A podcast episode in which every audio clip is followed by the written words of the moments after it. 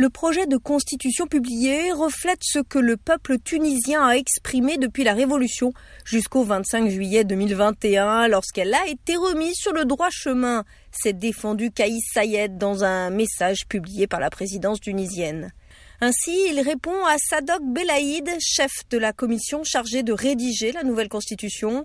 Dimanche, ce juriste a affirmé que M. Sayed a publié une version remaniée accordant de larges pouvoirs au chef de l'État et qui, selon lui, pourrait ouvrir la voie à un régime dictatorial. Le président Sayed a rejeté ces accusations, affirmant que la constitution proposée ne porte aucunement atteinte aux droits et aux libertés. Il a appelé les Tunisiens à approuver le texte lors d'un référendum le 25 juillet. Le Front du Salut, une coalition de partis d'opposition, dont la formation d'inspiration islamiste Ennahda, a déjà annoncé qu'il va boycotter ce référendum.